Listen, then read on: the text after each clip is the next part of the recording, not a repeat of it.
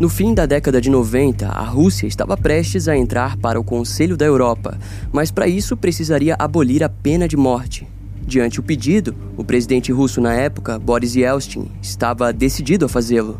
No entanto, para isso, ele entendeu que antes precisaria executar o homem mais odiado do país, esse sujeito, conhecido como o pescador, responsável pela morte visceral de uma dezena de crianças, assim era considerado pelos russos como um maníaco que merecia a execução a todo custo.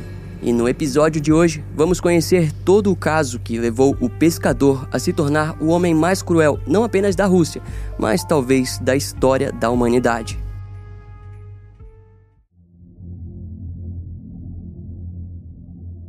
Em um certo dia, de 1984, um garoto de 17 anos caminhava próximo de uma floresta em Odinstovo, na Rússia, quando foi abordado por um sujeito mais velho e estranho. A princípio, ele o ignorou, pois tudo o que ele queria era fumar, mas de alguma maneira o homem conseguiu convencê-lo a segui-lo para dentro da mata, onde, sem imaginar, ele acabaria sofrendo uma tentativa de estupro.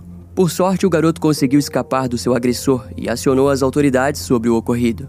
No entanto, devido à falta de evidências e pistas, o criminoso acabou sendo esquecido. Dois anos se passaram até que, em abril de 1986, o corpo do jovem Andrei Pavlov, de 15 anos, foi encontrado próximo da estação ferroviária de Katoar, na Oblast de Moscou. Na autópsia foi descoberto que a vítima havia sido violentada sexualmente e estrangulada até a morte.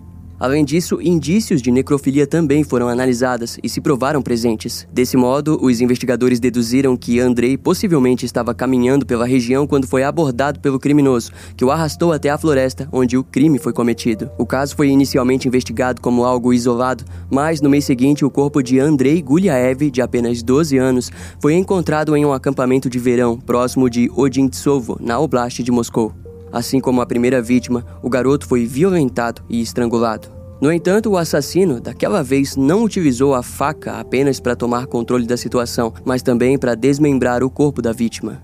A cena do crime era pesada, mas por sorte uma testemunha logo se apresentou e disse ser amiga de Andrei.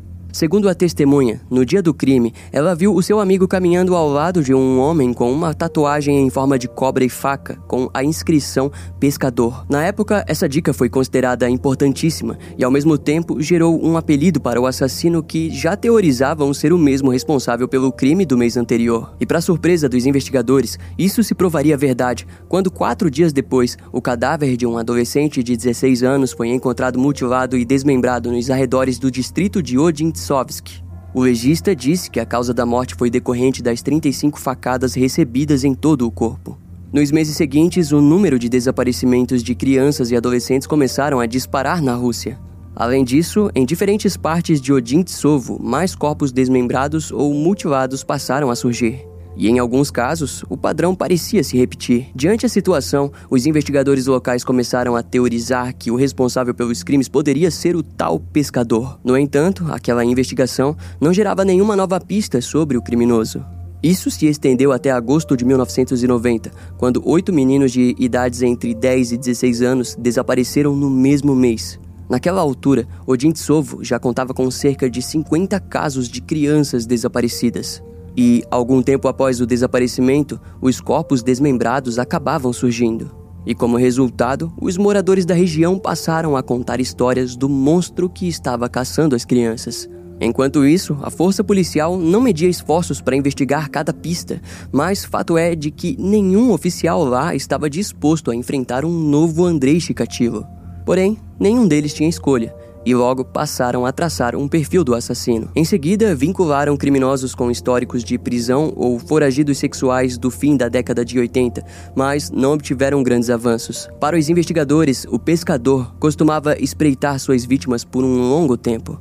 Após escolher quem iria morrer, o sujeito se aproximava e as convencia de segui-lo até um local isolado, normalmente uma floresta, onde as matava. Eles deduziam também que o assassino provavelmente era alguém de fala mansa e com uma aparência nada hostil. No inquérito policial, os registros diziam que a maioria das vítimas eram jovens com histórico de problemas com a polícia, ou seja, eram meninos que não teriam suas ausências notadas pela família. Eventualmente, o caso ficou nas mãos do investigador sênior Yevgeny Bakin, que acreditava que o assassino era um paramédico, enfermeiro ou empregado de um necrotério da região, além de alegar que o assassino poderia estar ligado à agricultura e pecuária. Yevgeny também escreveu que as autoridades acreditavam fielmente que o criminoso possuía um carro, pois, caso contrário, ele não conseguiria levar os meninos sem nenhum tipo de testemunha. Porém, nos próximos anos ele acabou se tornando cada vez mais desleixado, ao ponto de se deixar ser visto, tanto que esboços foram desenhados com base nos detalhes das testemunhas. Mas, infelizmente, com aquilo, as autoridades ainda não conseguiam alcançá-lo. Dessa forma, seria em setembro de 1992 que um novo caso de desaparecimento deixaria os investigadores perturbados. Três garotinhos tinham sido sequestrados numa esquina de Odintsovo. E cerca de três semanas depois, já em outubro, um grupo de catadores de cogumelos descobriram os corpos dos jovens numa floresta próxima. As autoridades rapidamente atribuíram o crime ao pescador, como também passaram a questionar todos os amigos e familiares das vítimas. E foi durante esse ato padrão que os investigadores descobriram que no dia em que os três jovens desapareceram, havia uma quarta criança com eles. Esse jovem em questão disse que enquanto estava no banheiro, um homem havia convidado os seus amigos para irem com ele. Ao retornar, seus amigos tentaram convencê-lo a ir também, mas ele ficou preocupado que provavelmente seus pais sentiriam sua falta. Assim, retornou para casa sem imaginar que eles seriam assassinados. Mas a parte mais gratificante para os investigadores foi quando a criança disse que todos eles conheciam um homem. Se tratava de Sergei Golovkin, de trinta e poucos anos na época. Um homem que possuía um olhar distante e com uma postura física rígida. Algum tempo depois, o suspeito foi preso e sob acusação de três assassinatos. No entanto, Sergei se apresentou chocado e arrasado com a situação e se recusou a falar com os investigadores. Eles então decidiram liberá-lo e secretamente iniciar uma vigilância secreta. Mas um policial violou a ordem dos investigadores e colocou o suspeito em confinamento solitário. Na parte da manhã, Sergei foi tirado e levado para um novo interrogatório, onde estava abalado. Em contrapartida, a força policial ignorou a tentativa nítida de drama e apresentaram diversas evidências que colaboravam para a sua autoria no sequestro e assassinato das crianças. Com isso, Sergei teve uma mudança em seu semblante. Então, pouco tempo depois, passou a confessar não apenas os três assassinatos, mas também outros oito assassinatos cometidos nos últimos tempos.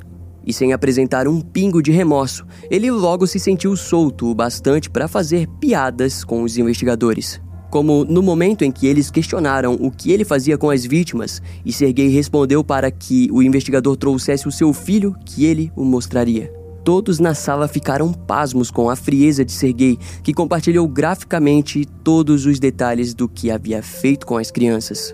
Ainda no mesmo dia, os jornais e a própria polícia anunciaram que o assassino conhecido como o Pescador havia sido preso. Sua aparência era diferente do que todos imaginavam, mas não deixaram de se perguntar quem era o frágil e sombrio Sergei Golovkin. E é sobre isso que vamos falar agora. Sergei nasceu em Moscou em 26 de novembro de 1959. Seu pai era alcoólatra e sua mãe se apresentava como uma mulher instável emocionalmente. Além disso, nos anos iniciais de ser gay, os seus pais precisaram lidar com o problema físico do seu filho no osso externo, o que o fazia sofrer regularmente de bronquite e indigestão. Conforme envelhecia, ele também passou a sofrer de frequentes infecções intestinais e enurese, ou seja, fazia xixi na cama. Esse problema fez com que Sergei evitasse fazer amigos. Aos 13 anos, ele levou um gato para sua casa, onde enforcou o animal para em seguida decapitá-lo ainda vivo. Em seu momento na prisão, Sergei contou que essa experiência foi a sua primeira relação com aquilo que ele chamava de verdadeira satisfação. De acordo com o seu relato, ao fazer aquilo ele pôde sentir um alívio espiritual. Na fase de adolescência, Sergei apresentou uma série de problemas com acne, fator que fazia ele evitar se relacionar com a maioria dos seus colegas. Segundo as fontes, ele era um jovem alto, magro e considerado bonito, mas frustrado consigo mesmo. Além disso, Sergei não se interessava por garotas, e boa parte dos seus primeiros desejos sexuais envolviam meninos. Quando passou a desenvolver fantasias, ele disse que costumava imaginar-se tendo relações sexuais enquanto os torturava, para depois fritar seus corpos em panelas ou queimá-los dentro de fogões. Já adulto, Sergei apresentou interesse na agricultura e decidiu entrar na Academia Agrícola de Timiriazev. Sua vida acadêmica se seguiu por anos até que em 1982 ele se formou. No entanto, em seu último ano, Sergei acabou se envolvendo em uma situação traumática. Em uma noite, ele trombou com um grupo de alunos de outra escola profissionalizante que tentaram exigir dinheiro dele. E ao perceberem que Sergei era pobre, decidiram que espancariam ele. Mas como se não bastasse, também arrancaram alguns de seus dentes. No final do ataque, Sergei teve o seu nariz e algumas costelas quebradas. E ele jamais esqueceria daquele evento. Após se formar, a academia o designou para o distrito de Odintsovo, onde poderia atuar como especialista. Em seus primeiros anos, Sergei se apresentou como um verdadeiro amante de cavalos. No entanto, ele ainda aguardava ressentimentos por aqueles jovens que haviam espancado ele. Assim, nas horas vagas, costumava fazer longas caminhadas próximas de acampamentos estudantis na procura por jovens que pudesse direcionar sua raiva. E foi em uma dessas caminhadas que ele encontrou aquele jovem de 17 anos, no qual descrevemos no início do caso. Após o garoto conseguir escapar, Sergei fugiu e demoraria para tentar atacar alguém novamente. Mas enquanto isso, ele viveu a sua vida e conquistou o reconhecimento pelo seu trabalho com cavalos. Até que em abril de 1986, Sergei conheceu o jovem Andrei Pavlov, de apenas 15 anos. E daquela vez ele estava decidido que conquistaria a satisfação sexual que ele tanto procurava. Após matá-lo, Sergei continuaria uma onda de assassinatos viscerais pelos arredores florestais de Odintsovo. Durante os seus primeiros anos, ele atacou especialmente dentro dessa região, mas isso mudaria quando, em 1988, os seus pais se divorciaram e Sergei comprou um carro, um Vaz 2013 da cor bege. Pouco antes, ele também havia ganhado uma pequena casa com uma garagem devido ao seu trabalho como cuidador de cavalos local. E ao guardá-lo na garagem de sua casa, Sergei percebeu que poderia construir um porão onde poderia trazer suas vítimas de carro e rapidamente as torturar no local sem ninguém ver. Inicialmente, o porão na garagem seria usado para armazenar alimentos, mas ao notar que as autoridades já haviam até mesmo o apelidado de o pescador, ele decidiu que passaria a tomar cuidado. Assim, transformou sua garagem em uma masmorra, onde poderia permanecer longe das áreas de buscas da polícia. Sergei, então, revestiu as paredes com lajes de concreto e instalou argolas de ferro com o objetivo de prender suas vítimas. Ele também comprou uma banheira que usaria para coletar o sangue delas. Enquanto se tornava um assassino em série, ele conseguiu continuar sua vida normalmente e, em 1989, até mesmo recebeu uma medalha de prata em uma feira local devido à sua habilidade de criação de animais. Naquela altura, o seu número de vítimas possivelmente já estava passando das mais de 10 vítimas e ninguém suspeitou do seu envolvimento nos desaparecimentos. De qualquer maneira, após a sua prisão, os detalhes dos horrores cometidos dentro daquela masmorra chocariam um mundo criminal para sempre. Enquanto Sergei era mantido preso, um grupo de investigadores revistou a garagem atentamente na procura por evidências. Além da banheira, também foram encontrados pele, sangue, roupas e partes mutiladas dos corpos das vítimas, bem como uma sala repleta de ferramentas para tortura como pinças, facas e bisturis. Em seguida, colegas de trabalho do criminoso foram interrogados e informaram que sempre notaram algo de estranho em Sergei, Alguns deles contaram que ele parecia possuir uma curiosidade diferente no momento de inseminar os cavalos, muitas vezes deixando a mão por um longo tempo no reto do animal. Normalmente, as mulheres que estavam presentes aprendendo sobre o ato se sentiam incomodadas com Sergei, principalmente pelo olhar e comportamento de excitação que ele parecia atingir enquanto fazia o ato de inseminação. Quando os colegas tentavam falar com Sergei, ele os ignorava em silêncio até que o procedimento fosse realizado. Durante o interrogatório, o criminoso compartilhou aos investigadores que gostava de manipular suas vítimas e depois as cortava de diferentes maneiras. Curiosamente, no momento de abordá-las, raramente Sergei as levava à força para a floresta ou para dentro do seu carro. Segundo ele, se os meninos se recusassem, ele perdia o interesse e os deixava ir. No entanto, é mais do que certo que a grande maioria ele conseguia manipular através de promessas de dinheiro fácil. Assim que se visse sozinho, Sergei os torturava, violentava, desmembrava e, por último, desossava os cadáveres. Morbidamente, a sua parte favorita era o crânio que muitas vezes usava para aterrorizar outras vítimas. Sobre os três últimos assassinatos cometidos antes de sua prisão, ele disse ter violentado um por um, enquanto os outros, amarrados, assistiam. No ápice do sadismo, Sergei pôs uma corda em volta do pescoço de um dos meninos e fez com que um dos amigos derrubassem o banquinho. Ao sobrarem dois, ele então desmembrou um deles na frente daquele que restava e mostrou cada órgão para o garoto. O terceiro garoto foi então pendurado em um gancho de açougue e torturado com um maçarico. Por último, arrancou os seus olhos antes de finalmente matá-lo. Quando questionado sobre o motivo de nunca ter tentado ter uma família, Sergei respondeu que sentia medo de que acabasse fazendo com seus filhos a mesma coisa que fazia com suas vítimas.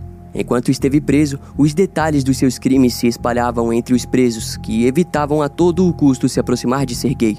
Sobre os seus últimos três assassinatos de 1992, o criminoso disse que havia entendido com suas mortes o que significava o amor. De acordo com Sergei, quanto mais ele gostava da vítima, mais ele desejava cortá-las para deixar elas mais amáveis. Antes do julgamento ocorrer, o tribunal exigiu que psiquiatras do Instituto Sérvio analisassem o criminoso e, para nenhuma surpresa daqueles profissionais, Sergei era a personificação do mal.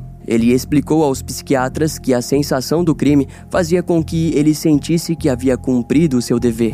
Mas garantiu que, mesmo assassinando um atrás do outro, Sergei nunca conseguia se sentir totalmente satisfeito. Em resultado, os psiquiatras informaram ao tribunal que Sergei Golovkin estava consciente dos seus atos e era apto a ser julgado. Foi um momento decisivo. A justiça teria espaço para trabalhar e enviar o criminoso para a execução, onde julgavam ser o seu fim. Alguns dias antes do início do julgamento, Sergei levou os investigadores em cada uma das cenas dos crimes e nos lugares em que havia descartado os corpos. Após o tour ao lado do assassino, ficou evidente que o julgamento deveria ocorrer o mais rápido possível. Contudo, o julgamento acabou ocorrendo apenas em 1994, no Tribunal Regional de Moscou, onde Sergei foi considerado são, mas possuidor de transtorno esquizoide. Os detalhes dos seus crimes foram considerados grotescos demais para serem ditos para todos os familiares das vítimas. Assim, nada sobre os crimes foi dito em respeito aos familiares. O tribunal, então, rapidamente condenou Sergei Golovkin pelo assassinato de 11 jovens meninos. E a sua sentença foi a morte. Curiosamente, naquela altura de sua história, a Rússia estava prestes a abolir a pena de morte. No entanto, a opinião pública contra Sergei era pesada o suficiente para que a abolição fosse brevemente retardada. Segundo todos os moradores da região em que os assassinatos haviam sido cometidos, Sergei era mais um dos piores maníacos da história, e assim como os outros que vieram antes dele, ele não merecia o direito à vida. Dessa forma, em 2 de agosto de 1996, os guardas chegaram até a sua cela e o avisaram que ele seria executado. Naquela época, era proibido avisar os prisioneiros sobre a data da execução, mas fato é que Sergei parece ter sempre aguardado por ela. Sua última despedida foi para o seu companheiro de cela, que mais tarde compartilharia que ele jamais falou sobre os seus crimes, mas lamentou profundamente sobre as ações que haviam o levado até aquele momento. Sergei foi executado com um único disparo na nuca e foi oficialmente o último prisioneiro a ser executado na Rússia. Desde a sua morte, Sergei Golovkin tem sido considerado o autor de um dos piores casos criminais da história e também o homem mais cruel que já existiu.